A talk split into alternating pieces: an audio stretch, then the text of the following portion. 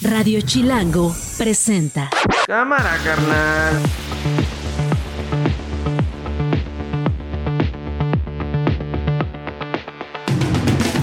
Es lunes 11 de diciembre del 2023. Soy Nacho Lozano y esto no es un noticiero. Así suena el mediodía este líder criminal que es el encargado de la zona y precisamente también de un par de sicarios de alto o mediano nivel que teníamos como objetivos prioritarios. Entonces son tres bajas como objetivos prioritarios que tenemos identificadas en estas acciones. Se tiene protección en la zona desde que sucedieron estos hechos. Hay integrantes de la Secretaría de la Defensa y de la Guardia Nacional. Cualquier ser humano que pierde la vida merece respeto y también consideración a sus familiares. Estamos listos para seguir transformando Monterrey, estamos listos para estar en coordinación con el Estado y yo estoy lista para la alcaldía de Monterrey. Muchas gracias. Sí se pasó esta señora con esta revista, con esta hurtada de la revista que lleva suásticas, que es el símbolo nazi. Una cosa de mal gusto. Fue una decisión democrática, en las democracias precisamente así, así suceden las, las cuestiones y estamos muy fortalecidos los cuatro comisionados que actualmente integramos el Pleno de INAI y así seguiremos trabajando de manera unida. Esto no es un noticiero. El asunto del que todo el país sigue hablando a esta hora del mediodía es este enfrentamiento entre campesinos, entre pobladores, algunas autoridades de Texcaltitlán en el Estado de México eh, con integrantes de la familia michoacana, con integrantes de este grupo criminal que básicamente domina esta parte sureña del Estado de México, esta parte colindante además con el estado de Michoacán. Eh, hasta ahora seguimos con los 14 muertos derivados de este enfrentamiento. Muertos 11, eh, se sabe, criminales o presuntos criminales y tres eh, pobladores o eh, funcionarios públicos que habrían estado en este, en este campo de fútbol, en esta cancha, donde habrían sido citados para hablar de lo que venía, lo que tenían que seguir pagando por metro cuadrado de lo que cultivaban, por estas dinámicas de un estado paralelo, de este poder fáctico que representa el grupo criminal o los grupos criminales en ciertas zonas de México y que actúan pues como reguladores de precios, como eh, una especie de organismo fiscalizador, ¿no? que básicamente cobra el derecho de piso o cobra el derecho que tienen los mexiquenses en esta zona del Estado de México, pero pues los mexicanos en general, de llevar a cabo oficios por los cuales las bandas criminales les cobran. En fin, algo eh, muy, muy, duro lo que hemos estado viendo, lo que hemos estado reportando desde ayer. Hoy, eh, Héctor de Mauleón, eh, colega periodista, publica en el Universal El payaso, el mono sicario y un pueblo que se hartó de sus extorsionadores. Eh, y voy a corregir, son 10 muertos del lado de los criminales, según sabemos, según dijo hoy el presidente Andrés Manuel López Obrador, y cuatro pobladores. Héctor, qué gusto saludarte, bienvenido. Hola, ¿qué tal? Qué gusto, Nacho. Igualmente. Oye, Héctor, pues en primer lugar, eh, preguntarte eh, de este... de este mono, porque yo creo que podemos partir de ahí, ¿no?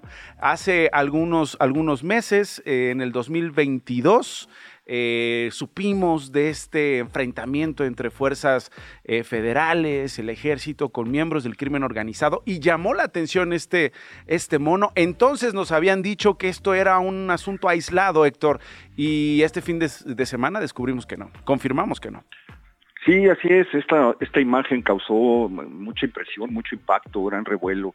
Eh, un mono araña vestido como sicario, con un chaleco táctico y con un casco, que dejaron sobre el cadáver de uno de los, de los eh, sicarios abatidos en ese enfrentamiento en el que murieron 10 eh, criminales, 10 integrantes de un grupo criminal, en un enfrentamiento con fuerzas estatales y, y federales. Pues resulta que esto había ocurrido precisamente en el lugar donde se acaban de dar el viernes pasado eh, estos, estos hechos de una comunidad que se levanta con escopetas, machetes, hoces eh, contra el grupo criminal que los, que los pisa. Pero lo que llama mucho la atención es que eh, en ese tiempo el alcalde ya había, que ya ha gobernado tres veces el municipio, que su hermano ha gobernado en una ocasión, que tiene una prima que también fue presidenta municipal, negó que hubiera presencia de grupos criminales en la zona, dijo estar en contacto con comisarios eh, ejidales, eh, con las comunidades y que no había absolutamente ningún reporte de presencia de grupos criminales. Consideró consideró eso un hecho aislado. Eh, cuando ya se habían dado una serie de acontecimientos muy graves en el municipio, habían eh, eh, secuestrado al, director de seguridad pública y lo tiraron en una carretera con la cara vendada en cinta, con, con, cinta adhesiva y un tiro en la cabeza, cuando se habían llevado a un profesor de una telesecundaria y lo habían asesinado también. Cuando se, se, había dado la detención de un líder importante apodado el Sopilote de la familia michoacana, precisamente en el, en el municipio. Entonces, las autoridades vivían entre la complicidad y la negación, hasta que eh, se da esta, esta, esta situación que hay reportes de que, de que existen muchísimos municipios del país de que los grupos criminales citan a las eh, autoridades de los pueblos y a, los agricultores en determinados lugares, a los comerciantes incluso, para ponerle las condiciones. Como si fuera una asamblea, Héctor, es decir, eh, eh, al aire libre, a plena luz del día, sin ninguna autoridad, ¿no? Que, que eventualmente pudiera siquiera reaccionar cuando las cosas se salen de control, digamos, el control lo pongo obviamente entre paréntesis, en medio de esta dinámica. Hablabas tú de Lujano Huerta, ¿no? El alcalde de Texcaltitlán. Este, eh, ¿Dónde estaba? ¿Dónde estaba? ¿Dónde estaban eh, eh, las fuerzas municipales, estatales? ¿Dónde estaban las fuerzas federales? Además, decías tú, en un municipio que es increíble, que cuesta trabajo entender eh, eh, a las fuerzas del crimen organizado sin eh, una eventual ayuda, complicidad del de, el orden político, de la clase política para estar así de, fundados, ¿no? Estar así de sólidos y, negociar. Es, es, increíble, es inverosímil que un alcalde que ha gobernado 10 años eh, un, municipio, no está al tanto de lo que le está pasando a sus gobernadores. Su hermana, su, hermano, su prima también gobernaron. E, es, es increíble que, que, no, que no se hubiera enterado que, estos pueblo, que este pueblo que y que las comunidades que integran el municipio llevaban años bajo, bajo el yugo de la familia michoacana cobrándoles las extorsiones. De hecho, lo que se da, la situación que se da es porque hay un aumento, les avisan que va a haber un aumento en la cuota de cultivos de, de haba, de frijol, de cebolla, de chícharo, de col, de coliflor, y que eh, ahora van a pagar un peso por cada, metro, por cada metro, cuadrado de cultivo. Eh, eh, este, esto es lo que desata ese hartazgo, pero sobre todo el más que el hartazgo es el haber entendido que, que estaban abandonados, que no hay Estado, que hay ausencia de Estado y de gobierno en ese, en ese lugar, como lo hay en muchísimos lugares de la Tierra Caliente, en muchísimos lugares de Guerrero, de Michoacán, del Estado de México, de Jalisco, de Zacatecas, de Guanajuato. Los casos abundan. Cada que nos enteramos de la existencia de un poblado o de un municipio es porque algo malo pasó. Aprendemos geografía a la mala. Eh, eh, o recordamos eh, la geografía de, México a, la mala, como pasó con San José de Gracia hace también año y medio, cuando 11 personas son fusiladas en una banqueta a plena, a plena calle y los sicarios desaparecen los cuerpos. Entonces, es, es increíble que al día siguiente, bueno, que el eh, presidente esté por allá el fin de semana muy cerca, ¿eso, ¿a eso te referías? Que diga que, sí, claro, que vamos bien y de buenas. eso es lo que, eso es lo que me causa a mí. puede ir porque tiene muchos lugares que visitar, pero que vamos bien y de buenas con una sonrisa. Sí, sí, sí. sí. Y además pidiéndole a, a la gente, Héctor, que eh, si hay que combatir la extorsión, hay que combatirla juntos, ¿no? Cuando, cuando creo que en buena manera es desconocer esto de lo que hablábamos al principio. No solamente están extorsionando, eh, la gente ha visto que regulan los precios, la gente ha visto que secuestran, que amenazan. Pues no es un asunto de eh, hagamos la chamba que me toca a mí hacer juntos, ¿no? como un poco deslindándose de la responsabilidad como jefe del Ejecutivo y haciendo responsable a los pobladores, pues de qué, de pagar cuando te ponen una pistola en la sien? Pues sí, es realmente, realmente indignante. Es, un, un presidente que desde que era candidato prometió que un día después de su llegada se iba a acabar esto, que luego pidió seis meses, que luego pidió año y medio, que a nueve meses de irse sigue prometiendo que, que, que se va a acabar, sigue culpando a todo mundo, sigue haciendo responsables a los jóvenes, que eh, achacándoles que les pasan las cosas que les pasan porque van a buscar droga, cuando también ya se probó que no es cierto. Con el cártel eh, además incorrecto, ¿no? Hay que investigar a qué cártel corresponde tu geografía para no tienes que investigar no en qué delegación política vas a pasar, sino, sino qué, qué cártel es el dueño de ese territorio. Usted está admitiendo que hay grupos criminales que están en poder de territorios, y él está diciendo fueron con la banda equivocada, este, eh, etcétera. Lo peor es que después de tanto, pues ya no nos sorprende, ya no nos conmueve, ya no nos, ya no nos indigna, lo damos por hecho. Ahí viene el segundo piso de la gran transformación de, de México, que será la continuación de esto porque lo que si, si, lo que se promete es continuidad, pues vamos a ver esto de una manera como la, no lo hemos visto hasta el momento, porque de 2018 para acá el, el avance criminal ha sido brutal, ha sido incontenible y eh, los eh, grupos criminales se han apoderado de, municipios enteros en los que antes no estaban, esa es la realidad.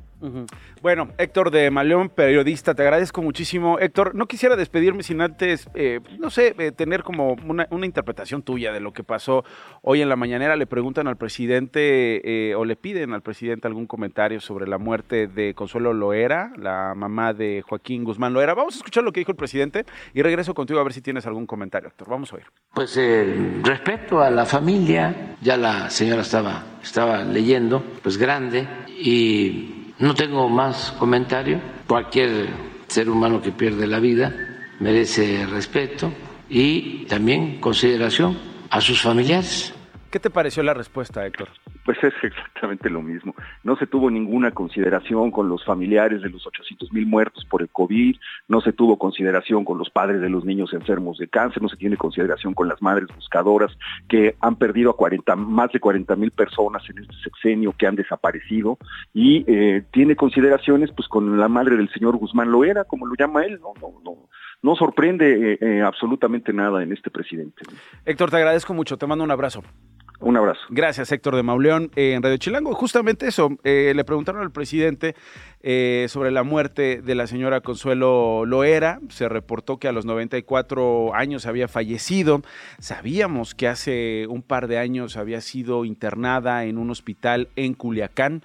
Ella vive en la zona de Badiraguato y habría sido trasladada a Culiacán a recibir los cuidados, la atención médica para superar el contagio de COVID-19 algunos médicos habían dicho que esta enfermedad eh, le, habría, le habría causado la muerte como parte de las secuelas que deja eh, estar hospitalizada, recibir atención médica. Eh, sus restos fueron velados ya en la comunidad de La Tuna, allá en Badiraguato, el lugar donde nació, el lugar donde creció Joaquín Guzmán Loera, el Chapo Guzmán.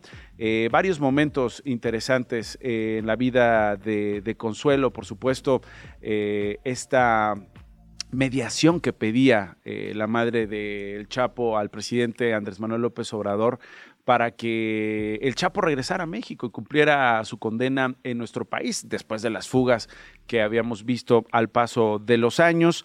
Eh, alguien que le había escrito una carta al presidente de la República pidiéndole su intervención para eh, eventualmente tener una visa humanitaria, poder visitar a Joaquín Guzmán Loera eh, en Estados Unidos. finalmente lo hizo acompañada de dos de sus hijas, hijas de ella, de doña Consuelo, ¿no? Esposas, perdón, hermanas de Joaquín Guzmán Loera. Y finalmente, pues bueno, se reporta este fin de semana la muerte de eh, la madre de Joaquín Guzmán Loera. Una y cuarto. Esto no es un noticiero. Y estas cosas también pasan en la Ciudad de México y pasan bien seguido. Vamos a escuchar eh, una escena que se grabó este fin de semana. Dos personas murieron, ocho resultaron lesionadas en una balacera en pleno partido de fútbol en la alcaldía Tláhuac.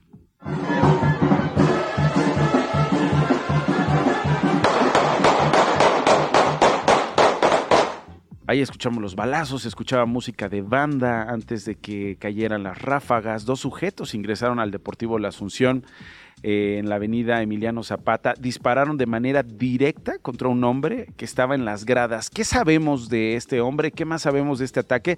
La editora de Ciudadanía de Chilango es Nayeli Meneses Nat. Adelante. Hola Nacho, buenas tardes. Pues sí, como ya lo resumías tú, el, este domingo, a plena luz del día, eh, pues habitantes de San Juan Ixtayopan estaban en las gradas de una de las canchas del Deportivo del Pueblo, donde se realizaba la final entre dos equipos de fútbol. Mientras transcurría el juego, pues dos hombres entraron al deportivo eh, y caminaron hacia las gradas y dispararon contra uno de los espectadores. Eh, lo fuerte, como bien dices, es que la página internet de la liga transmitía el partido en vivo y pues esto quedó grabado, ¿no? Y, y el video además se, se estuvo viralizando, se contaban al menos 20 detonaciones casi consecutivas. En el lugar murió una mujer de 50 años y el, el hombre al que atacaron, el de 56 años de edad, y esta mujer que es Chava, exactamente, están relacionados, eh, están identificados como familiares de una persona que le hacen, se hace llamar el Gastón y es un presunto líder de un grupo delictivo que opera en Tláhuac. Además, Nacho, en la balacera resultaron heridas siete personas. Se supo primero que eran ocho, pero se estaba contabilizando como herido también a, a esta persona, hermana, eh, bueno, hermano de El Gastón. Eh, finalmente son siete heridos y entre los siete heridos hay dos menores de edad, uno de ellos un chiquito de cinco o seis años que tuvo que ser trasladado en helicóptero, eh, pues por la gravedad de las heridas se dice que llevaba al menos dos impactos de bala. Ok, ahora, eh, Nat, nada más preguntarte, eh, ¿qué, ¿cuál es el grupo criminal al que estamos haciendo referencia? Sabemos el Chava, ¿no? Salvador Montealegre Medina, una de las personas que falleció junto con su esposa, Verónica Casolís. Eh, ya nos hablabas tú de esta relación con el Gastón, ¿no? una persona señalada de robar autos, eh, en fin, eh, de quedarse además bajo el control eh, o con el control de al menos dos zonas que eran de El Ojos, ¿no? Otra, otra figura relevante, digamos, en el horizonte criminal en esta zona de la Ciudad de México. ¿De qué grupo estaríamos hablando? ¿Es el mismo cártel de Tláhuac? No, bueno, mira, según la información que ha trascendido, el grupo este se llama Los Gastones. Los Gastones. Al parecer, exactamente, al parecer, pues por por el, el apodo de este personaje del Gastón. Y exactamente, y como bien dices, eh, lo que se sabe es que se disputan estas, este territorio y se queda con parte del territorio que deja, eh, que conocimos como el Ojos. Bueno, pues ahí está el asunto. ¿Qué escenas, no? Eh, finalmente no, no tenemos esta tranquilidad tampoco en un campo de fútbol cuando se está jugando fútbol. Estábamos hablando de otro campo de fútbol donde se estaban negociando extorsiones, donde se estaban enfrentando pobladores con eh, el grupo criminal de la familia michoacana y sus operadores en esa zona del Estado de México. Y ahora en la Ciudad de México, en Tláhuac, un partido de fútbol que se baña de sangre y de qué manera. Bueno, Nat, te agradezco muchísimo este reporte y te mando un abrazo. Gracias a ti, abrazos de vuelta, buen día. Nat Meneses es editora de Ciudadanía de Chilango. Bueno, eh, información política para que estemos al tanto de lo que está pasando en Nuevo León. Si ustedes extrañaban la fosfonovela, no se preocupen, no la van a extrañar, al contrario, la van a tener eh, por varios meses más. Mariana Rodríguez Cantú, eh, titular de Amara Nuevo León, se registró el sábado como precandidata de Movimiento Ciudadano a la alcaldía de Monterrey. Esa alcaldía que hoy es administrada por Luis Donaldo Colosio, ¿no? quien había dicho voy a repetir en el cargo. Y entonces pues llamó la atención el qué va a pasar con él, ¿no? porque tomó esta decisión Movimiento Ciudadano, porque Luis Donaldo Colosio no iba a buscar nuevamente eh, administrar ese municipio. ¿Por qué llega Mariana? ¿Habrá un conflicto de interés si eventualmente ella es la candidata con el gobernador? ¿Habrá un conflicto de interés si eventualmente ella es la alcaldesa con el gobernador que hasta donde esperamos y calculamos seguirá siendo gobernador el próximo 2024? Bueno, ahí están las preguntas. Esto fue lo que dijo Mariana Rodríguez durante su registro. Estamos listos para seguir transformando Monterrey. Estamos listos para estar en coordinación con el Estado y yo estoy lista para la alcaldía de Monterrey. Muchas gracias. Ricardo Navarrete es analista y consultor político. Ricardo, ¿cómo estás? Bienvenido. Querido Nacho, muy bien, gracias a Dios, a tus órdenes. ¿Cómo interpretas? Desde Monterrey. Eh, un, abrazo hasta Monterrey, por supuesto, Ricardo. ¿Cómo interpretas esta decisión de Mariana, este movimiento político eh, del gobernador y del propio partido? Mira, definitivamente creo que fue el as bajo la manga del gobernador Samuel García. Me parece que nadie, incluso aquí mismo en Nuevo León, lo vio venir. La realidad de las cosas es que eh, más allá de lo que se ve venir para el alcalde Luis Donaldo, que como bien dices, parece ser que sea el Senado de la República, eh, lo cual aparte de todo, pues es una, gran experiencia porque para resolver los problemas de, un país, y es a lo que aspira él en un momento determinado a hacer, precisamente tienes que iniciar con la parte legislativa, con eh, las directrices de cómo país pudieras hacer las cosas bien. O sea, eventualmente dejaría de lado el proyecto de reelegirse como alcalde y, tú verías eso en el horizonte, se estuvo eh, comentando el fin de semana, buscaría una senaduría, un escaño. Efectivamente, Nacho, fíjate que se ha estado comentando y más allá de lo que se comente, pues el sábado mismo el alcalde Luis Donaldo estuvo al lado de ella a modo de darle el respaldo total. La misma Mariana mencionó a Luis Donaldo y a Marilu, su esposa, diciendo que pues cuentan con todo el apoyo para seguir transformando Monterrey, así lo comentó. Y básicamente pues parece ser que es una continuidad la que se busca. Y en las piezas del ajedrez político acá en Monterrey, en toda el área metropolitana de Monterrey, acá en Nuevo León, pues parece que se tambalearon un poquito eh, las huestes de los otros partidos, Nacho. A ver, pero ¿cómo, ¿cómo le estaba yendo al alcalde de Monterrey? Y si eventualmente tú que tienes mucha experiencia en esto, que has visto estos fenómenos, Ricardo Navarrete, esta popularidad eh, o esta eventual preferencia por Movimiento Ciudadano automáticamente se le transmite a Mariana o Mariana la duplica? Yo creo que Mariana la potencia, la duplica. Me parece que eh, eh, voy, a, retroceder un poquito tres años. Me parece que los dos grandes estandartes de la campaña del gobernador Samuel García para triunfar por un movimiento político, por un partido que no tenía una gran estructura, era en una parte Mariana Rodríguez y en otra Luis Donaldo Colosio. Y la verdad es que Mariana duplica eh, y potencia totalmente la campaña de Samuel y la campaña del Movimiento Ciudadano hoy en día, porque además de tener una afinidad al interior del partido con múltiples personajes dada su experiencia, porque pues también hay experiencia de una mujer que ha participado en campañas a senador y en campañas a gobernador de una manera demasiado cercana, pues la realidad de las cosas es que tú la ves y ella es una rockstar en redes sociales, es una persona que maneja pues, perfectamente el arte de la comunicación y que conecta con eso que conocemos en la política como el Blue Ocean, ¿no? No es lo que todos los partidos están peleando, sino que es lo nuevo y lo que está totalmente no tocado por la política. Pero que no tiene experiencia administrando. Bueno, podríamos decir que no tiene de una manera, digamos, eh, rústica, eh, para comentarlo así. La realidad de las cosas es que sí tiene, porque ella misma ha sido la eh, titular de una oficina que actualmente se dedica a administrar algunas partes del gobierno del Estado. Amar. Y fíjate, Amar, así es, Amar a Nuevo León me parece que se llama. Entonces, básicamente esa dependencia se ha dedicado totalmente a poner en el centro de las políticas públicas el desarrollo de las niñas, niños de Nuevo León, de la parte también de las mujeres, que es otro área que hay que, hay que atender, y eh, al parecer le han dado una remodelación integral al centro de Capullos. Justo estaba yo también analizando los, los medios y veía que están empezando ellos una nueva etapa del centro de Capullos. La verdad es que este, no, no hay que dejar de observar que el estar eh, junto a la persona que tiene la primera magistratura en el Estado, sin duda alguna le da una experiencia, a lo mejor no pagada, pero experiencia al fin, Nacho. No, y además tiene un gran, gran, gran fan. Y ese gran, gran, gran, gran fan vive en Palacio Nacional y esto fue lo que dijo en la mañana. A ver. No hay, que yo sepa, ningún obstáculo legal. Hasta podría decir de que es una mujer exitosa, lo ha demostrado, tiene simpatías de sectores, de clase media, de jóvenes. Vaya elogio el que le dedicó el presidente, Ricardo. Oye, Nacho, pues ahora sí que amores que matan, ¿no?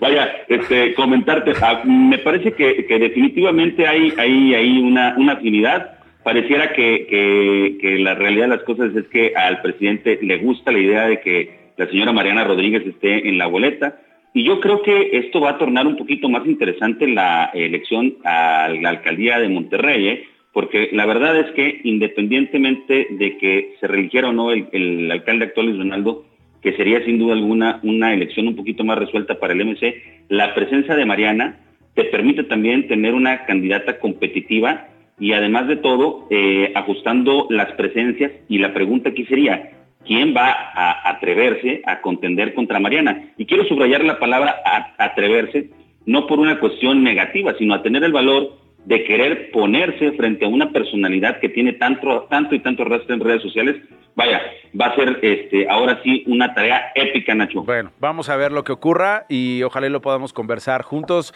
Ricardo Navarrete, eh, consultor y analista político, gracias. Gracias, Nacho, a ti y a todo tu auditorio, un saludo hasta allá. Estás escuchando Esto no es un noticiero con Nacho Lozano. Las noticias de una. Y esa nos las cuenta a esta hora Gloria Hernández en cortito. ¿Cómo estás, Glo? Muy bien, frías mañanas. Oye, frías mañanas, pero te una sonrisa que no parece de lunes, oye. Nos acabamos de echar varios chocolates, seguramente. Ah, sí, ah, entonces andas bien hype. Muy bien. Muy bien, perfecto, disfrútalo. Con mucha información, Nacho, el presidente del Tribunal Electoral del Poder Judicial de la Federación, Reyes Rodríguez Mondragón, anunció que no renunciará como magistrado. Dijo que va a convocar a una sesión en la que pondrá a discusión si continúa como presidente. Entre señalamientos de opacidad y corrupción, el comisionado Adrián Alcalá Méndez fue elegido como nuevo presidente del INAI. La comisionada Norma Julieta del Río votó en contra y dijo que no avalaría a una persona que no tiene solvencia ética y moral suficiente.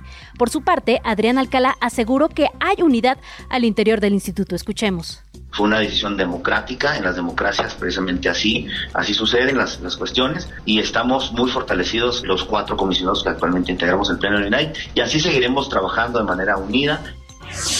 Por su parte, el presidente López Obrador anunció que antes de que termine su administración enviará una iniciativa de reforma administrativa para que el gobierno federal con la que buscará que desaparezcan los órganos autónomos justamente como el INAI, el IFT o la COFESE, así lo dijo que el Instituto de la Transparencia, que el Instituto de Comunicaciones, que el Instituto de la Competencia, que la CREE, que no sé cuánto. Tenemos que hacer una reforma administrativa y tienen que desaparecer todos esos organismos supuestamente autónomos y la precandidata presidencial de Morena, Claudia Sheinbaum, dijo que la portada de la revista Siempre, en la que se muestra una silueta suya con símbolos nazis, es una infamia de la directora Beatriz Pajes, que no hay que dejar pasar, y lamentó que la derecha use la discriminación y el odio. Vamos a escucharla. Sí se pasó esta señora con esta revista, con esta portada de la revista que lleva suásticas, que es el símbolo nazi. Una cosa de mal gusto. A 10 días de que arrancara el programa Conduce sin alcohol, jornadas decembrinas, 467 conductores y conductoras ya han sido remitidos al Torito por manejar en estado de ebriedad. Entre el 30 de noviembre y el 10 de diciembre fueron remitidos el mismo número de autos al corralón, así es que pues cuidado, ya están ahora sí que a las vivas. Esto no es un noticiero.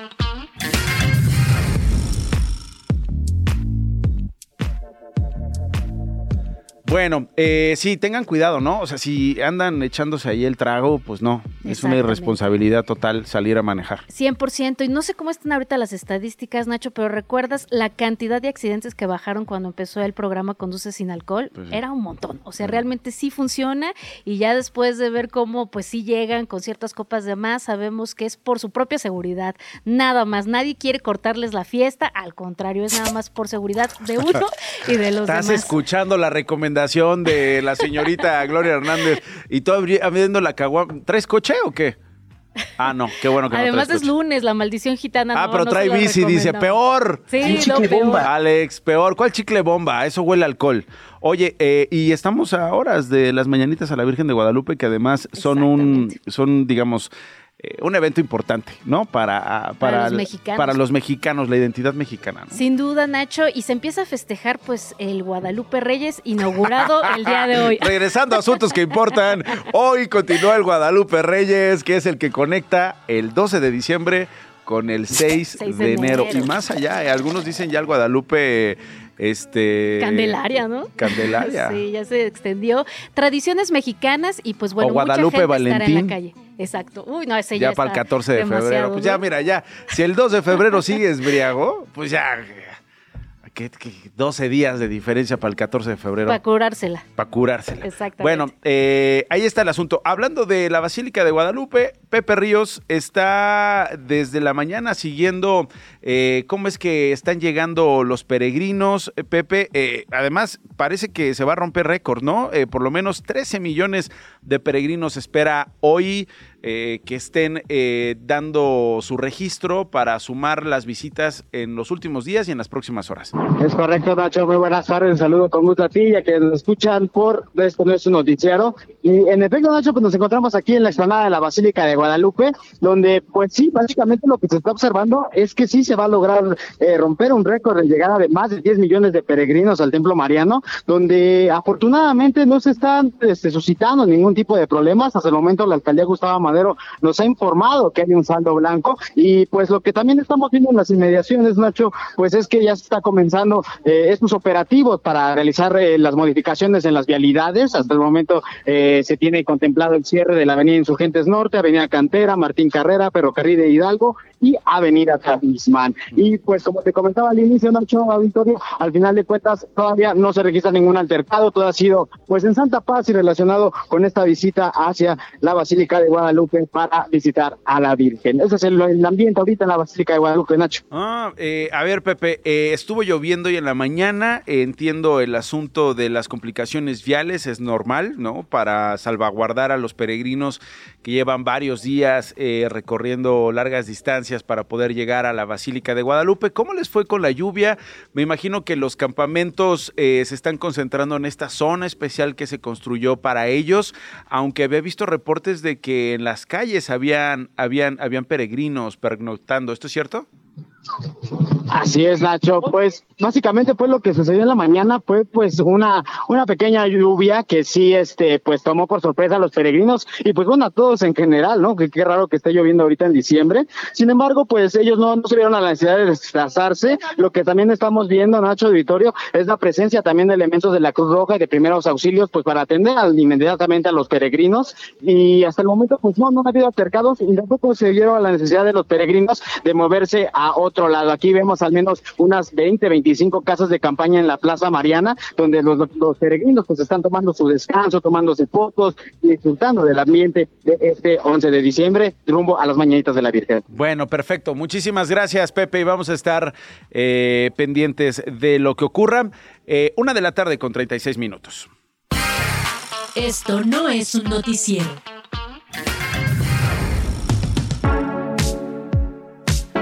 Desde la semana pasada hemos estado siguiendo el asunto que pasó por la segunda sala de la Suprema Corte de Justicia de la Nación.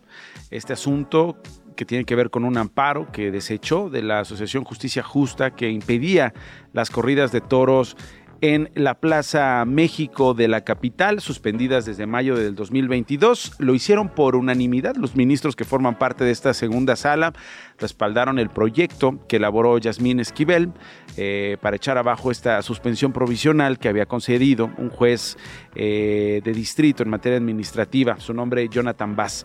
Habíamos hablado la semana pasada con activistas, con animalistas y yo les había dicho que íbamos a buscar eh, a la contraparte para tener el horizonte completo, para tener elementos, argumentos de ambos lados y le agradezco mucho a Mario Zulaika Carrillo, él es director de la Plaza México. Mario, ¿cómo está? Bienvenido.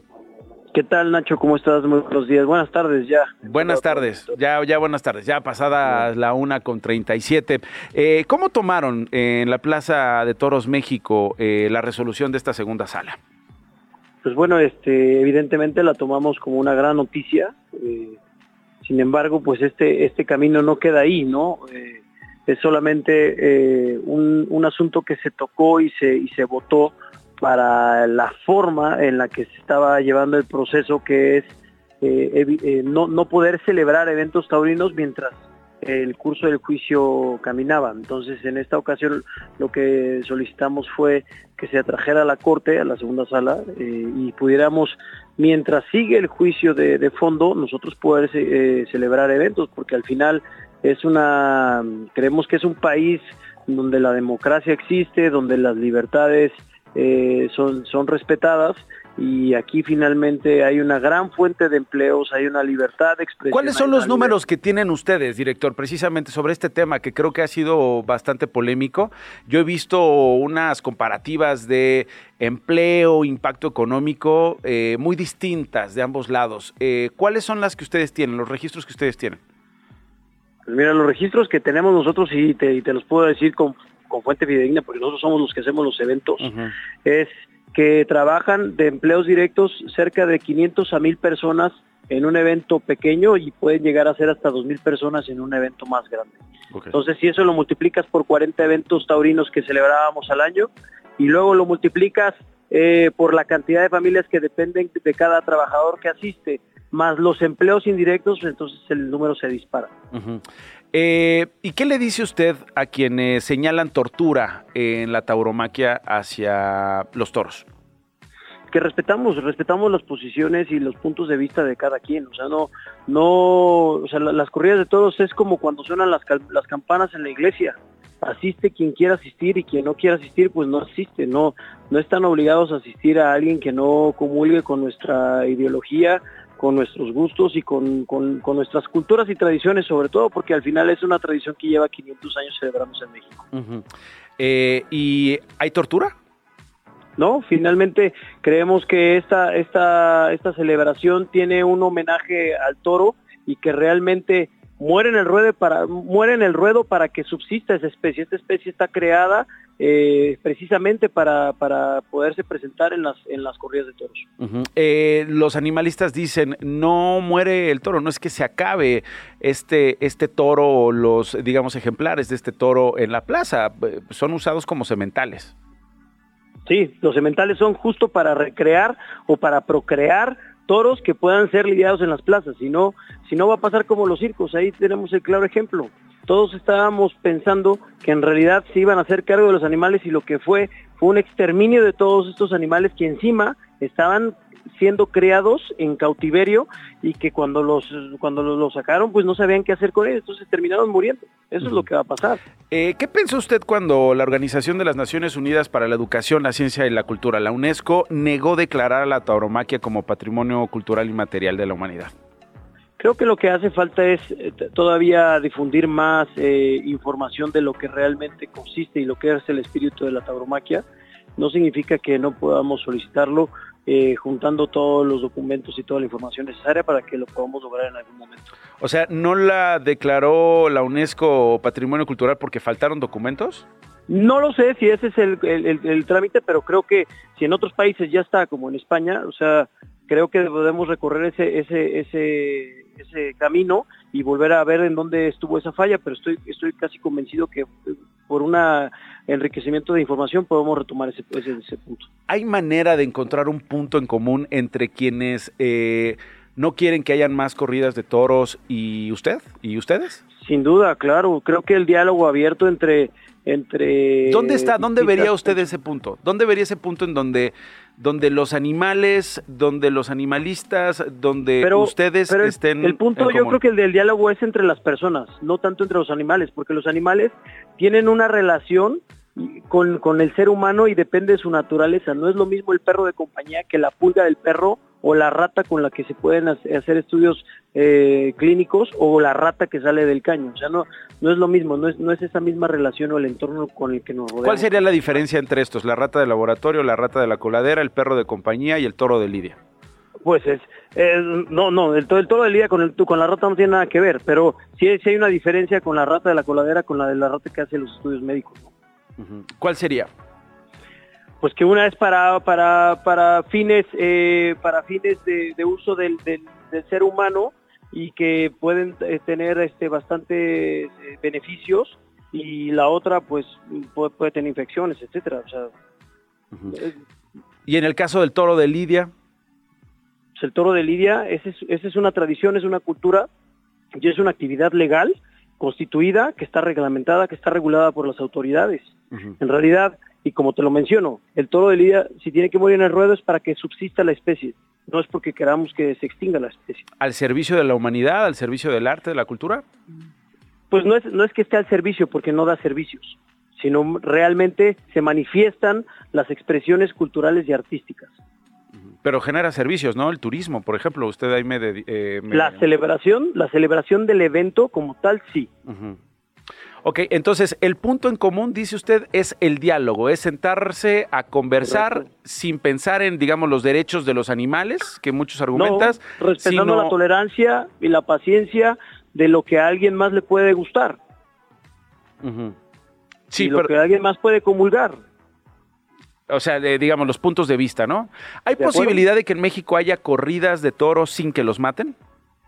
No, en realidad la ceremonia completa es, pues obviamente es la culminación con, con, el toro que, que, viene a la corrida eh, y se, torea, se lidia y, entonces los, los toreros obtienen trofeos de, de, acuerdo a su faena, entonces realmente la, la, modificación de la ceremonia como tal creo que por lo pronto no, no, está, no está en la mesa de debate. Hay, digamos, es menos atractiva económicamente si no se mata el toro, así se mata el toro. ¿Cómo es la experiencia en los países donde no se mata, de acuerdo a lo que usted ha estudiado?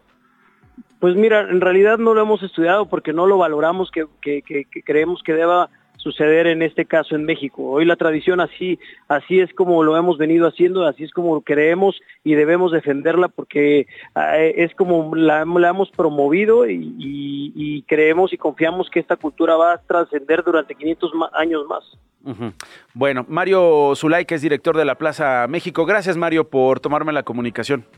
A ti, gracias. Jerónimo Sánchez es director general de Animal Heroes. No, no te presenté al mismo tiempo, por supuesto, Jerónimo, porque eh, el acuerdo no era eh, un debate o una discusión entre ambas posturas, ni a Marco, a Mario se lo propusimos, ni tampoco a ti, pero escuchaste parte de lo que decía el director de la Plaza México. No sé qué, qué te hayan parecido eh, los planteamientos que él hizo aquí.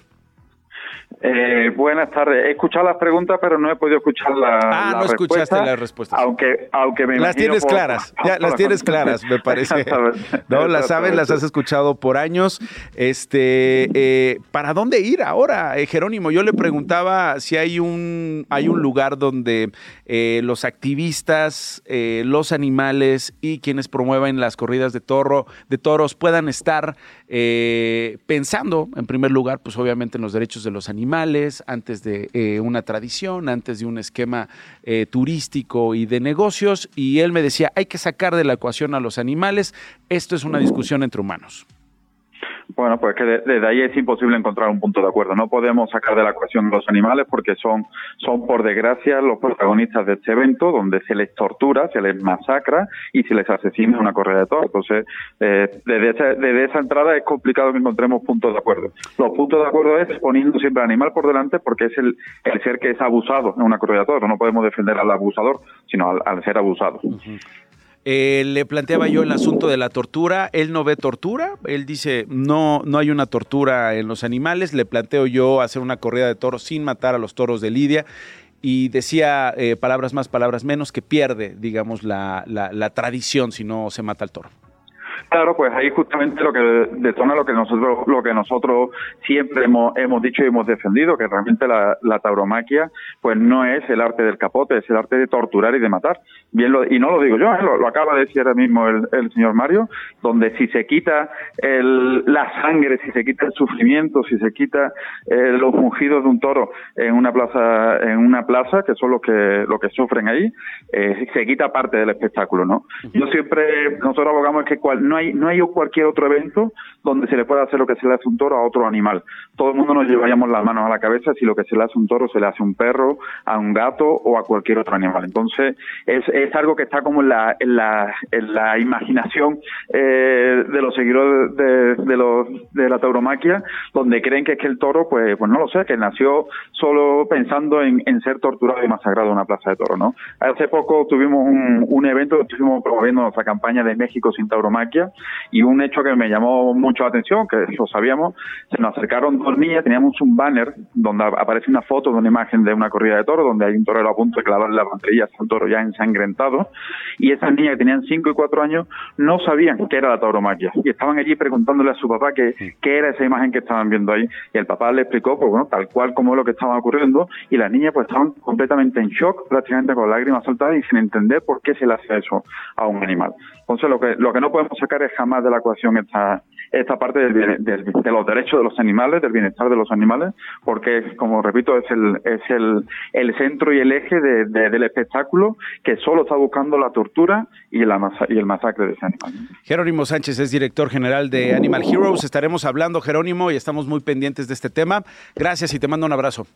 Muchas gracias, fuerte abrazo. Gracias, igualmente para ti. Beatriz Pajés es directora de la revista Siempre y está con nosotros. Beatriz, gracias por tomarme la comunicación. ¿Cómo está? Dario Nacho, un abrazo, buen día. Oiga, pues eh, muy criticada la portada de Siempre con estas evásticas en eh, la silueta de Claudia Sheinbaum, eh, aspirante presidencial de Morena. ¿Qué la lleva a tomar la decisión de esta portada, Beatriz?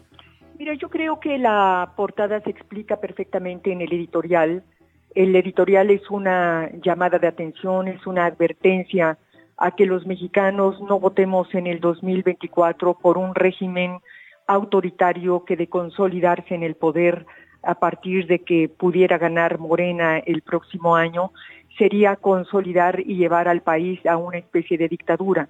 Y eso no lo digo yo ni lo invento, eso lo ha venido declarando tanto el presidente como la misma Claudia Sheinbaum cuando hablan de que los jueces, los ministros, los magistrados tienen que ser electos por mediante voto popular, cuando hablan de querer hacer una nueva constitución en la que obviamente estarían desfigurados la división de poderes, donde la misma propiedad privada correría riesgo, eh, donde hemos visto a lo largo de estos cinco años la destrucción de las instituciones democráticas. Sí, pero una evástica me recuerda el holocausto. Sí, por supuesto, porque lo que queremos evitar... Usted sabe, o sea, no, sé si Claudia Sheinbaum ha matado a alguien, creo que no, ¿no? No, lo que queremos eh, decir ahí, lo que quisimos decir ahí fue evitar que México, en México se pueda reeditar un régimen tan represor de las libertades como fue precisamente la experiencia de Hitler en el siglo XX. ¿Y cómo es que toma la decisión de cambiarlo por una rosa? Bueno, porque aquí lo fundamental y a mí lo que más me importa es eh, respetar, expresar mi respeto, mi admiración eh, por la comunidad judía que de alguna manera se sintió, y con toda razón, Muy molesta. se sintió agredida, se sintió herida. Y yo creo que aquí lo importante era dejar claro que en ningún momento se tuvo la intención de atacarla, de herirla, de ofenderla, sino simplemente el mensaje era el contrario, era otro y, el, y ese otro está expresado con mucha claridad en la editorial de siempre. Ok. Eh, ¿Por qué no se disculpó? Bueno, se, la, yo creo que se, me disculpé con quien había que disculparse. Me disculpé con la comunidad judía en México y lo hicimos con mucha claridad. Eh, eh, o sea, ¿lo hicieron directamente? Lo hicimos a través de la sustitución de la portada y en el mm. escrito que aparece en la nueva portada. Sí, eh, justo aquí tengo el escrito frente a mí, pero no leo ninguna disculpa. Bueno, es una forma de expresar, una, una, una forma y un reconocimiento a esa comunidad, que si en algo se le faltó, bueno, pues yo creo que la interpretación que se pudo hacer, pues yo creo que ahí está perfectamente dicho y explicado por qué, cuál era el sentido fundamental del mensaje. Vamos a escuchar a Claudia Sheinbaum, si me permite, Beatriz, eh, su reacción a la primer portada, la que ya comentábamos, y regreso con usted para sus comentarios. Sí, muy bien. se pasó esta señora con esta revista, con esta portada de la revista que lleva suásticas, que es el símbolo nazi. Una cosa de mal gusto sí se pasó esta señora con esta revista, con esta portada de la revista que lleva suásticas, que es símbolo nazi, una cosa, de mal gusto, y dice es una infamia de mal gusto, dice pues usted. esa, es su opinión, pero el problema, eh, Nacho, es que nosotros los mexicanos llevamos cinco años con un gobierno y con un partido político que ha profundizado la división de los mexicanos a partir de un discurso de odio. Entonces yo jamás he visto ni escuchado por parte de ella alguna protesta o una indignación para que el presidente deje de dividir a los mexicanos a partir de un discurso lleno de insidia. Sí, o, sea, dice usted que la portada estaba motivada por el odio y la insidia. O sea, La, la- no, es decir, porque ellos, ellos, Morena, tanto el presidente como todo su equipo, como todos los que lo rodean, Ah, ok, ok. incluyendo a la misma Claudia Sheinbaum, se han dedicado a repartir un discurso de odio que tiene dividido. ah, yo le entendí, por eso, s- yo le entendí. Y dado que eso ocurre, sacamos la portada. Pero no, No, no, no, tiene no. esa lógica. Ok. El, el sentido es el otro. El sentido es el otro, pero ya dice usted, ya hubo una disculpa eh, y, y, pues, a la comunidad judía, a la comunidad judía, no a Claudia Sheinbaum. a la comunidad judía, A Claudia Sheinbaum no. A la comunidad judía. ¿A usted se disculparía con Claudia Sheinbaum, Beatriz? A la comunidad judía, solamente con la comunidad judía. No quiere responderme si se disculparía Con la comunidad judía nada más. solo con la comunidad judía. Entiendo que no con Claudia Sheinbaum. ¿Qué aprendió de este, de este fin de semana, Beatriz? Pues aprendí que hay una jauría que está muy indignada y movilizada en todas las redes, pero qué lástima que no se movilice y ni se indigne de la misma manera cuando hay un Acapulco devastado y sin ninguna ayuda, cuando hay tantas víctimas por el crimen organizado, producto de una política de seguridad que garantiza la impunidad de los criminales, y entonces ahí no se movilizan y tampoco se indignan. ¿A, eh, a quién se refiere con la jauría? Con la jauría, pues me refiero a todos los que han estado moviendo en estas horas y en estos días todo el embate en contra de la revista siempre. Priistas, panistas. Todos los que han estado moviendo y han publicado desplegados y han estado eh, lanzando todo este, este combate en contra de, de la revista. Ok, bueno, queríamos eh, conocer su posición. Eh, Beatriz Pajés es directora de la revista Siempre. Gracias, Beatriz. Gracias, Nacho. Hasta luego. Gracias, hasta luego. Bueno, pues así llegamos al final de este, de este programa. ¡Estuvo bueno! Mañana en punto de la una más. Quédese en Radio Chilango. Esto fue Esto no es un noticiero con Nacho Lozano, una producción de Radio Chilango. Escucha un nuevo episodio de lunes a viernes en tu plataforma de podcast favorita. Radio Chilango, la radio que... Viene, viene, ¿eh?